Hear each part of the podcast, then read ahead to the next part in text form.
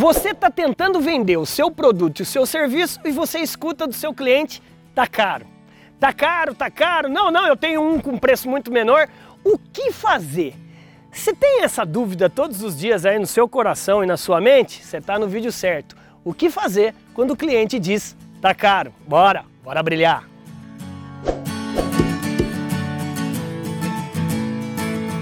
Salve, salve, meu amigo empresário, gestor de vendas e vendedor. Olha só, seja muito bem-vindo à maior escola de vendas do Brasil. É a maior escola, ela é digital e é gratuita. Meu nome é André Ortiz e eu tô aqui justamente para lhe ajudar nessa maior realmente escola que o Brasil tem para você capacitar, treinar e motivar todo dia seus vendedores.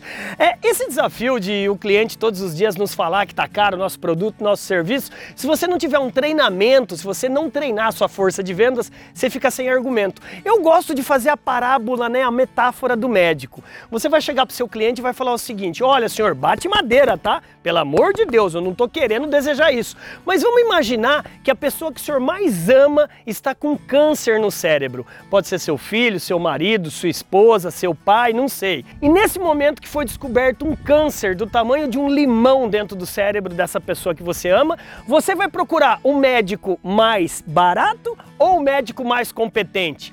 É lógico que o cliente vai te responder, mas pelo amor de Deus, eu, eu vou procurar um médico mais competente. Pois é, senhor. Então, por favor, me cumprimente aqui, dê a mão, porque eu sou o médico mais competente nessa área que eu atuo. E nem sempre o médico mais competente é o mais barato. Captou? O cliente só vai achar caro se ele não comprou confiança em você, se você não soube vender os cenários, os benefícios na cabeça do seu cliente. Se ele achou caro, é porque você precisa melhorar os seus argumentos.